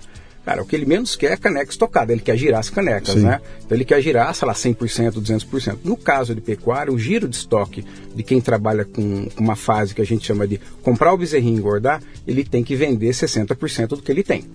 Então se ele tem mil, ele tem que vender 600. Se ele vender Ok. menos que 600, a coisa está errada. E vender significa Abater. Abater, Abater. ok. Então ele vai abater 600. A partir do momento que ele entendeu que ele precisa abater os 600, ele vai distribuir esses 600 de acordo com o que a gente chama de programação de vendas. Tá. Porque você tem animal com 300, com 350, com 400. Então, eu tenho meu processo gerencial onde eu defini que eu tenho uma determinada meta de abater 20 animais no mês, 200 no outro. Estou dando exemplo, tem situações que é vender 20 mil, né? Mas eu estou... Mas para eu poder em outubro ah, ter esse, esse abate, em fevereiro ele tem que estar com determinado peso. Porque ele tem que ganhar X gramas por dia para lá chegar nesse momento. E aí eu passo a ter um protocolo, por exemplo, de pesagem periódica, que pode ser bimestral ou trimestral, para acompanhar se ele está ganhando esse peso ou não. Então, naquele momento que eu pesei esse animal e vi se ele está dentro ou fora da meta, se ele está dentro da meta, ok, bolinha verde. Se ele está fora da meta, qual é a atitude que a gente vai ter, porque se a gente não medir e não verificar isso, quando chegar na data ele não vai estar com peso. Medir, medir, medir, medir. E, medir. E, esse processo de gestão é organizado em, três grandes estruturas. A primeira é o índice de êxito, quer dizer, tem que dar, a fazenda tem que dar 5% do que ela vale, vários indicadores de resultado. Indicador uh, de controle, que são essas métricas que a gente acompanha todo mês que apareceu bolinha vermelha em relação que era o que era para ser, você já vai agir, né? que isso é fazer gestão. E aquelas coisas que são de verificação. Por exemplo, eu não precisei uh, medir uh, quantas coisas tem aqui no seu estúdio para achar o estúdio super legal. Falou, nossa, um, é muito legal, mas eu não vim aqui contar, olha, você tem isso, tem aquilo, mas eu ia fazendo a mesma coisa. Então, uh, você tem aquele olhar do dia a dia para entender assim se o pasto está do jeito que era para estar, se o animal tem um comportamento, né, aquela sensibilidade do campo, porque se naquele horário, se ele tiver de pé, alguma coisa está errada, porque naquele horário ele já tem que estar tá deitado. Né? Então você tem aí métricas que, ou, ou indicadores, não vira número, mas eu tenho essa sensibilidade Sim. no dia, métricas mensais, trimestrais. Então, acompanhar esses números e simplesmente entender o desvio e trabalhar no desvio é o que faz essa diferença. Então não é mais a vida me levar, a vida levar. Então tem um trabalho importante de analisar número e tomar decisão. Uhum. E é isso que faz essas fazendas a, a, é aquela coisa surpresa zero. Tem uma frase que a gente coloca assim: só tem uma, uma coisa pior que notícia ruim. É notícia ruim que demorou para chegar. Sim. Então que a gente saiba o mais rápido possível o que está acontecendo e a gente normalmente consegue corrigir. E os caras já entenderam o lance da bolinha verde, bolinha amarela, bolinha vermelha. Né? Isso acaba sendo universal. Então, é nesse aspecto que, que a gestão acontece. Ou seja, eu gastei o que estava no orçamento, eu faturei o que estava previsto, e assim por diante. Então, não, daí não, não, tem, não tem erro, porque passa a ser daí mais fácil que o camarada que vende calçado. Porque eu não preciso ter um departamento comercial. A partir do momento que eu produzo a commodity, eu vou vender. Sim. Agora, o camarada que vende caneca, ele tem que ter um departamento comercial, no outro tem que ter um departamento. Então, assim, a, a, o processo fabril e a excelência operacional é o que define isso. Uhum. É, por isso que o Brasil, no final das contas, é quem vai alimentar o mundo, porque a gente está seguindo de uma forma muito poderosa aí e, frente, e, né? e, aqui, você falou um negócio agora há pouco aí que uhum. é sensacional. Uhum. Você falou como é que é o hectare, tem cara alimentando 100 pessoas com, uhum. com hectare, foi isso aí? Com carne, 100 pessoas. Com carne, é, é. com hectare de carne. Exatamente. Então você vê assim, a tecnologia, claro que eu estou falando de um outlier completo, aquela coisa assim, numa situação que é praticamente uh, uh, difícil de replicar, mas você já tem uma luz no fim do túnel. Mas se a gente tirar um pouco dessa, uh, desses grandes exageros, assim, falar, vamos tirar o, gran, o grande. Já tem gente alimentando aí uh, 30 pessoas, 40 pessoas, uhum. até, falando com carne, ou, ou muito mais. Né? Então eu estou muito tranquilo em relação à, à, capacidade do agronegócio suprir a demanda de alimento, porque acontece uma transformação muito grande de gerações, que a gente não falou, de pai e filho. Sim. Então, assim, a gente entra com pessoas com muito propósito, apesar de ser o floco de neve que, que a gente comenta dessa nova geração. Não, mas né? é o floco de neve aqui é. na cidade. É tem no campo? É o floco de neve no campo é, também? No campo também, é da geração. Também? Impressionante. É, é mesmo? É a geração. Mas ao mesmo tempo, uh, são pessoas que trabalham por um propósito, por um significado. E aí, quando você consegue é, engajar ele nesse propósito e significado, a coisa anda numa velocidade gigantesca. Então, aquela coisa, ah, o cara matava onça. Cara, a nova geração não está interessada em matar onça. Uhum. O camarada não está interessado. Então, eu, assim, o otimismo é muito grande porque a gente percebe essa evolução de pessoas que que querem fazer. Ela não está interessada em matar onça porque o avô dela já matou a onça. É, não, e, e, e, é isso. E, e assim, é. volume de fazendas que já são certificadas também para o lance da onça. Então, é, são pessoas que têm o interesse. E se o avô não matasse, a onça comia ele, né? Naquela hora. É isso aí. Ou, ou ele ou a onça. Ou ele né? ou eu, né? Então é. tinha essa, essa coisa. Era, e hoje não. Então, assim, essas, a, a nova geração, talvez a partir da, da minha, que é X, Y, você já vê uma uma condição de transformação e uma adaptação a essas tecnologias. Uhum. Se a fazenda não tiver internet, não tem peão para ficar nela. Esquece. Esquece. Hoje, primeira, hoje o Wi-Fi é primeira, fundamental na fazenda. O cara não pergunta qual vai ser o salário. A pergunta tem Wi-Fi? Tem é. internet na fazenda? É. Depois, qual vai ser o salário? Essa é a pergunta. Então, esse né? advento faz com que, com que seja bom. E também, Luciano, nós estamos atraindo gente da cidade para trabalhar. Então, o camarada que a vida inteira trabalhou, por exemplo, uh, na rede elétrica, camarada falou, vou lá. E rapidamente ele aprende o processo, trabalha e, e então e entende que aquela vida pode ser positiva, porque é processual, porque é Uhum. profissional, porque tem tudo que ele precisa, né? Fala um pouquinho da questão indígena, cara. Você, você tromba com esse tema no teu dia a dia? trombo com esse tema e talvez esse seja o ponto mais difícil dentro de todo esse processo, Luciano. Ah, eu posso dizer, por exemplo, que eu, eu tive um trabalho em Altamira, no Pará, né, durante uma fase da construção de Belo Monte, e por muitas vezes a gente não conseguiu chegar na fazenda porque a fazenda foi fechada pelos índios, não deixava chegar insumo na Belo Monte, tinha os pleitos e as demandas. Então você tem aí uma, é uma situação muito complexa também, ah, porque o camarada encontrou uma ponta ali de, sei lá, de flecha e aquilo significa que aquela área era indígena, apesar daquela família já estar naquela área há mais de 50 anos.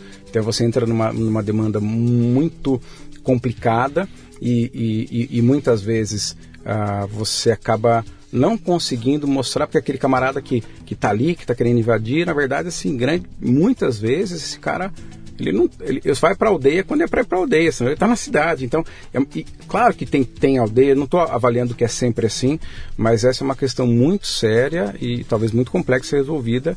E, e talvez a grande ameaça onde quando todo mundo gela quando se fala na questão indígena ah, e que precisa ser endereçada para tentar ser resolvida da mesma forma que a fundiária é legal Eu fui num- numa das minhas, das minhas visitas lá na, no Mato Grosso. Tem, tem lá, tem, tem histórico lá, a história de uma hidrovia que chegou a começar. E eu fui na cidade, eu não vou lembrar mais, cara. Foram, foram 22 cidades em 15 dias, cara. Eu já não sei mais o que, que fica onde, eu misturei tudo, né?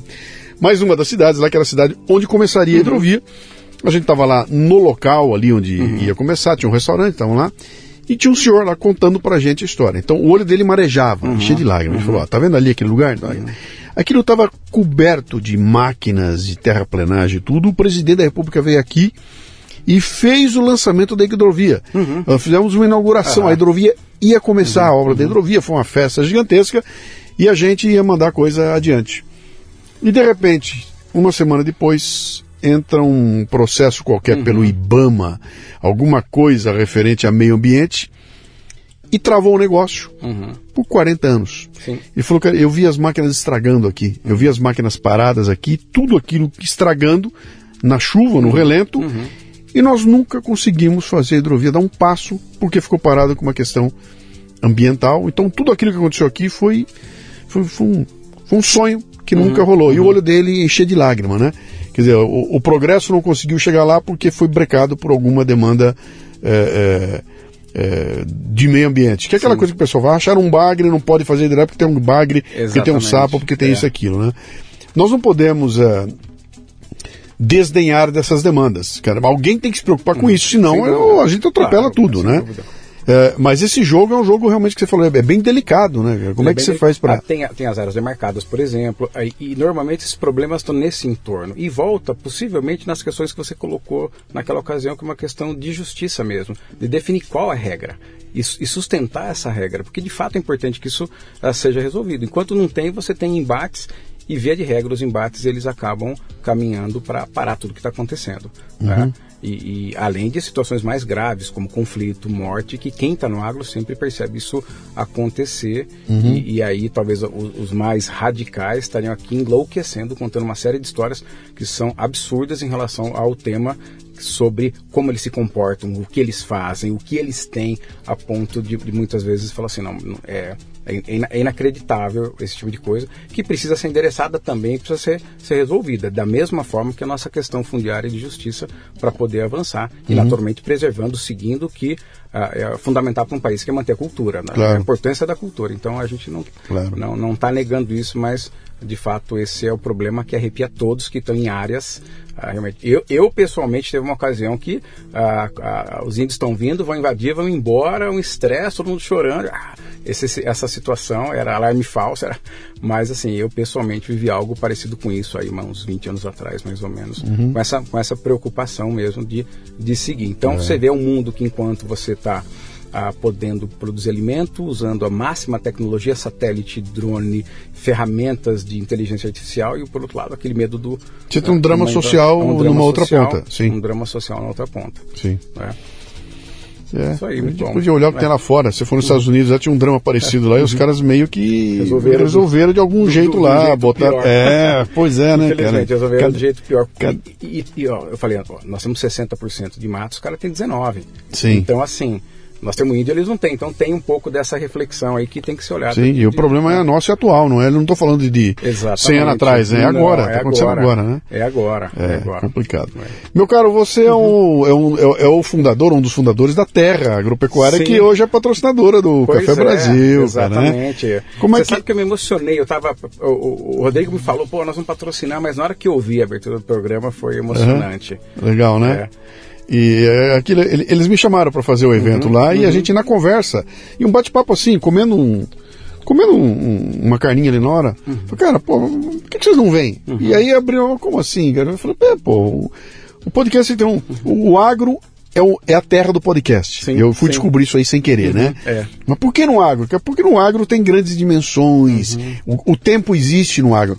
Não é aquela coisa da, da- da- do urbano, tudo rápido, corre, vai, agora eu tô aqui, tô subindo. agora- Não, não, não, o agro é o seguinte, cara, eu tenho que sair daqui para ir buscar tal mantimento. São três horas, cara, que eu vou dirigir. O agro três horas que eu 5 vou mil voltar. quilômetros ali, ó, dirigindo e tal. Ele tem tempo Vai de, ele dá ouvindo. tempo de ouvir, tudo. E eu É. descobri que eu- aí um belo dia eu descobri que eu tinha um mundo de ouvintes Uhum, no agro lá, né?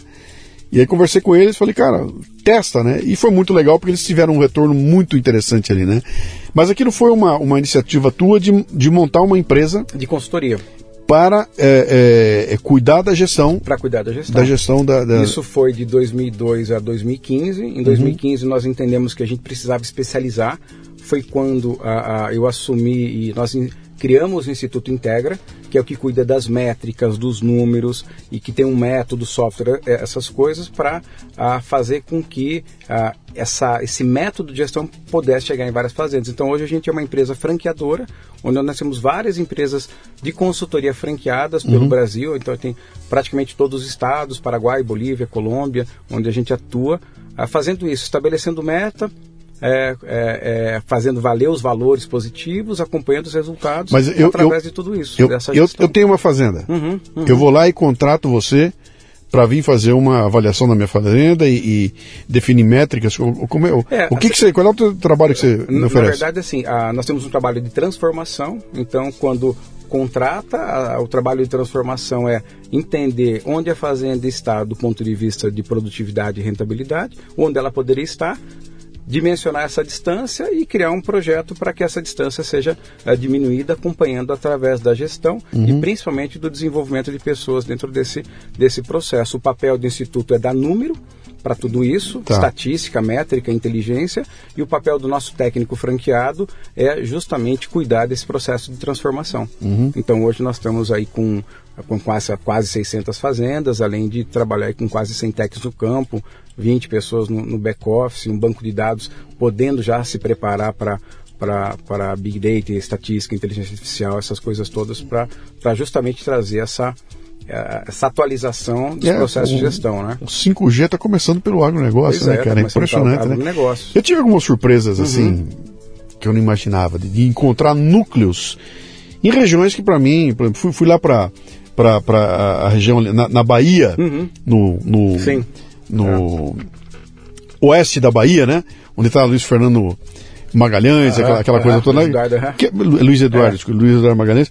Que, que era uma região que ela não está no mapa do agro, Uhum. assim, para quem é de fora. Eu tô olhando, para mim, não tinha nada lá. E de repente aquilo está virando uma coisa impressionante. Então, mas tem núcleos assim, o agro está se expandindo para esses núcleos, né? O que que faz o agro estabelecer um núcleo como esse? A, É. a- a característica agronômica de solo. Mas então, você chega lá, o solo é ruim, como aconteceu com o Brasil. O Brasil, Uhum. O Brasil tinha um solo ruim, não acontecia nada. não- não- não- e um belo dia os caras vão lá e com tecnologia transforma É aquele solo, né? É isso aí. Para onde é que para onde é que está indo o agronegócio? Ele está Na- expandindo para é, onde? Na verdade, ele é, no primeiro momento ele caminha para as novas fron- fronteiras, onde você tinha a terra mais barata. Então, especialmente aquela coisa, o paulista, o paranaense foram subindo. Então, você tem uma colonização aqui dos anos 20, 30 e 40, Paraná 60, 70, Mato Grosso do Sul 80 e 90. Então, vai faz até anos 2000, chegando já no norte do país por uma questão de, ah, de valor de terra muitas vezes. E, e vai parar ali na Ma- Amazônia. Bateu na É, vai, bateu na, na, ali, na Amazônia, ele para. Ele para ali, exatamente. Aí en- a- e o ciclo era vem a pecuária, né? E a partir desse momento se entende que se essas áreas de pecuária sofrem conversão, porque quando a pecuária é feita de uma maneira que não é adequada, degrada, acontece da baixa rentabilidade, chega a história da agricultura. E a agricultura, a- a- ela aprendeu a se produzir em áreas ah, menos férteis, onde você tem tecnologia, você aumenta a matéria orgânica do solo, e com isso foi ah, criando uma nova fronteira agrícola, que seria a fronteira das terras e pastagem degradada. E aí vem a turma da agricultura, ah, já com toda essa, essa tecnologia, e que inclusive produzir no Cerrado ah, foi a melhor coisa que aconteceu para a Amazônia, porque você, você descomprimiu toda uma pressão expansionista em cima da Amazônia, porque agora tem o Cerrado, né?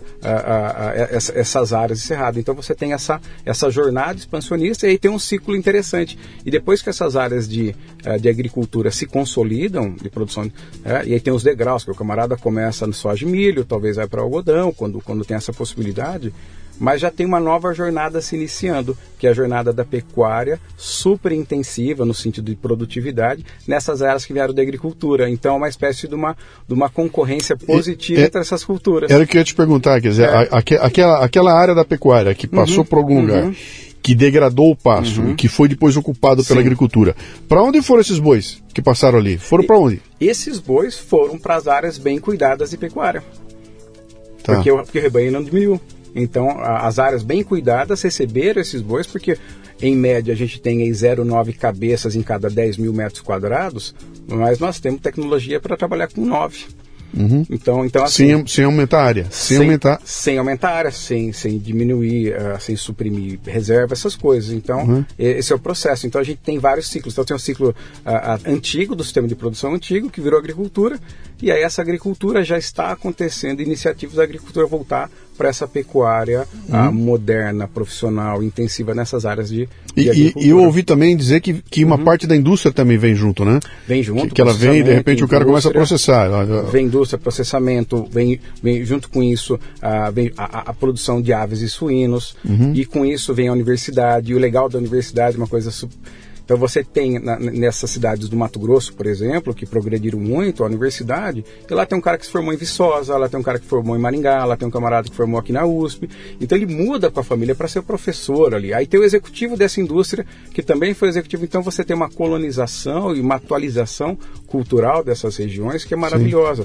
Por isso que você chega na cidade e fala, não, isso aqui é primeiro mundo. É, é, ó, aliás, a minha recomendação, É, da Vara, é. vá, você quer dar uma visitada no interior do Mato Grosso e Uhum. vá nessas cidades é, novas que estão ali, novas em termos, né? cidades que já têm 30, 40 anos, né? Uhum. Mas você vai ver uma- um planejamento, é, é outro, é outro mundo, é outra É história. outro mundo. é outra- E, e gente que quer fazer, eu brinco assim que é a sociedade secreta dos incomodados. Porque o cara sair aqui de Minas e São Paulo para ir, mas o cara vai para fazer, Luciano. Sim. né? Ele vai com a família. Então eles, va- eles vão justamente porque eles eh, têm a- essa sede de realizar. Tipo, eu, de eu não, eu não vou ali para degradar e ir embora, eu vou ali Não, para fincar raízes ali, e, exatamente, e fazer a minha vida. para ali. fazer minha vida, para produzir, para realizar meu sonho, Uhum. para bater justamente o que eu quero fazer. Então isso que é que é o lindo dentro do agronegócio, pessoas maravilhosas. E o agro o Brasil é o país certo, o momento é o momento certo, e aqui a gente tem os melhores profissionais, a gente Uhum. tem as melhores tecnologias, então é só questão de tempo para grande parte desses problemas que a gente falou estarem resolvidos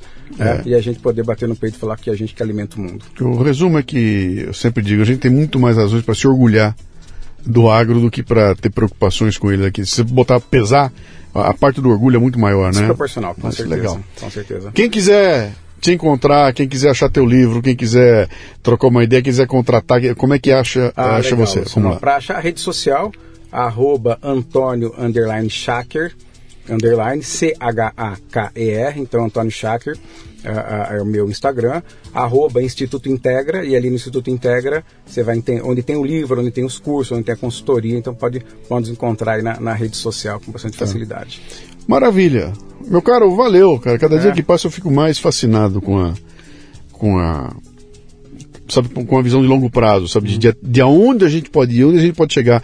E nós estamos agora, a gente entrou numa pegada aí, pô, tão, tão- as tais as rodovias estão surgindo, a- o trem está surgindo, a hidrovia está pintando, o aeroporto, tá tudo. Cara, a hora que resolver isso tudo aí, isso aqui tem uma. Vai ser uma loucura, sabe? Que, que junto com todo o dinheiro que vem com essa vem poder também, uhum. cara. Sabe, o Brasil passa a ter um peso grande numa balança mundial aí. A gente pode até mudar a, a, sabe, a localização que nós estamos no mundo, né? Com, não, não, deixar de ser aquela história, é o país é. do futebol, da mulher, da cerveja, do carnaval, né, cara? É. Passou, né, bicho? Já tem passou. Outro, já passou, tem outro caminho muito mais é, importante, aí muito mais. Eu não quero dizer nobre, porque uhum. quando a gente fala de cultura é não tem nobre, né? tudo é, é nobre, é. né? Mas é, é, um, é, um, é, um, é um peso muito maior, né? Já, e o mais legal, tem gente que quer fazer, Luciano. Então é só questão de tempo para a gente comemorar aí essa, uhum. essa conquista de realmente ter mudado de patamar em relação ao mundo. Legal. Meu caro, muito obrigado pela visita ah, aí. Delícia, Valeu. Foi uma honra. E acho que o pessoal vai curtir de montão aqui. A gente vai trocar uma ideia. Vamos, vamos, vamos brigar aí para contar, contar a verdade do é agro para vamos lá, os brasileiros. Um abraço. um abraço, cara. Valeu.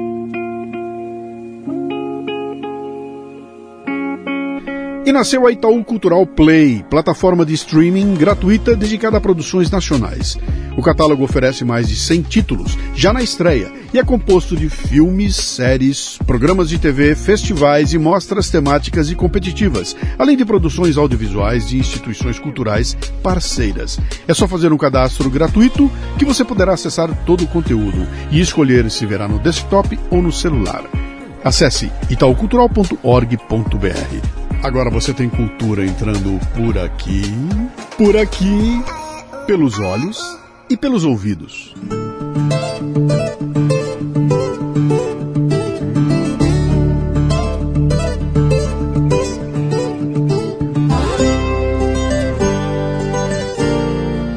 Um velho cruza a soleira de botas longas, de barbas longas, de ouro o brilho do seu colar. Na laje fria onde quarava Sua camisa e seu alforje de caçador. O meu velho invisível Avorrai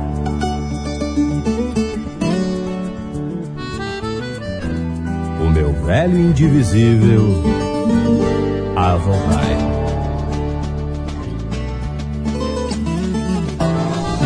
Neblina curva e brilhante em meu cérebro coágulos de sol.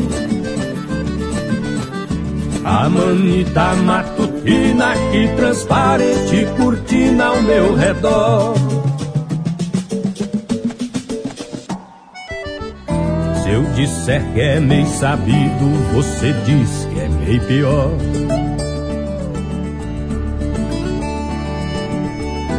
E pior do que planeta quando perde o girassol.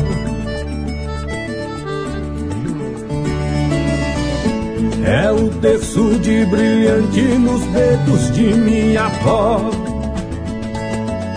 E nunca mais eu tive medo da porteira, tem também da companheira que nunca dormia só.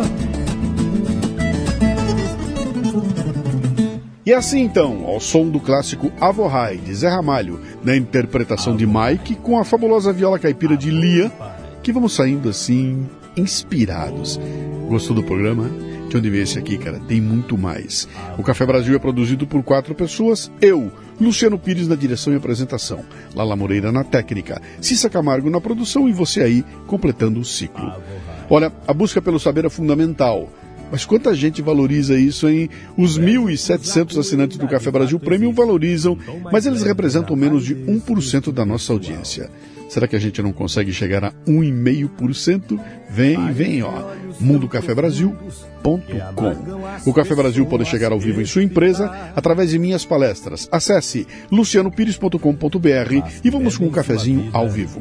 Mande um comentário de voz pelo WhatsApp no 11 964294746. E também estamos no Telegram com o grupo Café Brasil.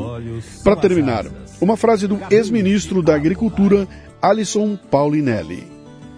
No agro, vencemos etapas, temos programas, geramos soluções e mantemos viva a economia brasileira.